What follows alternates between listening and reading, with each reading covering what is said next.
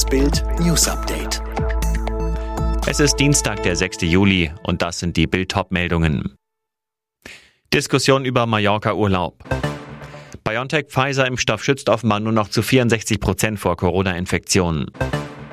Angie Kerber erreicht Viertelfinale in Wimbledon.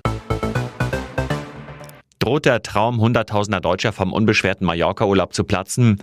Nach Bildinformationen klagte CDU-Vize und Baden-Württembergs Innenminister Thomas Strobel gestern im Parteipräsidium.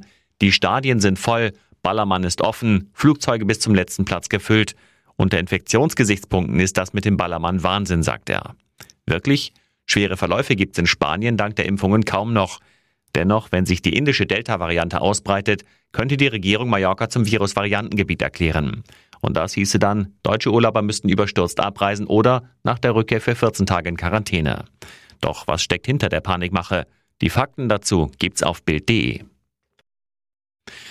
Riesenaufregung bei den Grünen über die Rückzugsforderung der linken Tageszeitung Taz gegen Kanzlerkandidatin Annalena Baerbock. Grünen Urgestein Jürgen Trittin ließ sich bei Twitter sogar auf einen offenen Schlagabtausch mit Autorin Silke Martins ein, in dessen Verlauf er pöbelte, sowas lese ich sonst nur von rechten Trollen. Interessant, dass die jetzt bei der Taz Kommentare schreiben. Doch Trittin ist kein Einzelfall. Katharina Beck, Spitzenkandidatin der Hamburger Grünen, griff Autorin Mertens ebenfalls an, dem Feminismus einen Bärendienst erwiesen zu haben. Parteifreundin Katja Husen, Platz 8 auf der Hamburger Landesliste, empört sich über die Steigbügelhalterin des Patriarchats. Unterdessen erhebt ein weiterer Plagiatsjäger Vorwürfe gegen Baerbock. Martin Heidingsfelder sagte angesichts einer abgekupferten Passage aus der Studie Klimaneutrale Industrie zu T-Online über Baerbock, sie sollte in Sack und Asche gehen. Die Bundesregierung lockert die Reisebeschränkungen für mehrere Länder. Portugal, Großbritannien, Russland und Indien etwa gelten ab morgen nicht mehr als Virusvariantengebiete, sondern nur noch als Hochinzidenzgebiete. Wer geimpft oder genesen ist, muss bei der Einreise nach Deutschland nicht mehr in Quarantäne. Für alle anderen wird sie verkürzt. Der Corona-Impfstoff von BioNTech Pfizer schützt offenbar nur noch zu 64 Prozent vor einer Ansteckung mit dem Coronavirus. Das zeigen Daten des israelischen Gesundheitsministeriums. Grund ist demnach offenbar die Delta-Variante des Virus. Heute werden die Urteile im Prozess um den Missbrauchskomplex von Münster erwartet. Die Staatsanwaltschaft fordert für die vier Angeklagten Strafen zwischen 10 und 14 Jahren. Sie sollen mehrere Kinder schwer sexuell misshandelt, die Taten gefilmt und im Darknet verbreitet haben.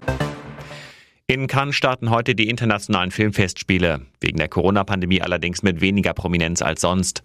Als erster schwarzer Filmemacher hat der US-Regisseur Spike Lee den Vorsitz der Jury. Italien gegen Spanien. Dieses Duell steht heute Abend im ersten Halbfinale der Fußball-EM an. Anstoß im Londoner Wembley-Stadion ist um 21 Uhr. Der Sieger des Duells trifft dann am Sonntag im Finale auf England oder Dänemark. Bei ihrem Lieblings-Grand Slam in Wimbledon hat die Kieler Tennisspielerin Angie Kerber offenbar zu alter Form zurückgefunden. Sie schlug die US-Amerikanerin Corey Goff glatt in zwei Sätzen und steht damit im Viertelfinale. Alexander Zverev ist dagegen ausgeschieden. Er unterlag dem Kanadier Ogier Aliassim in fünf Sätzen. Alle weiteren News und die neuesten Entwicklungen zu den Top-Themen gibt es jetzt rund um die Uhr online auf Bild.de.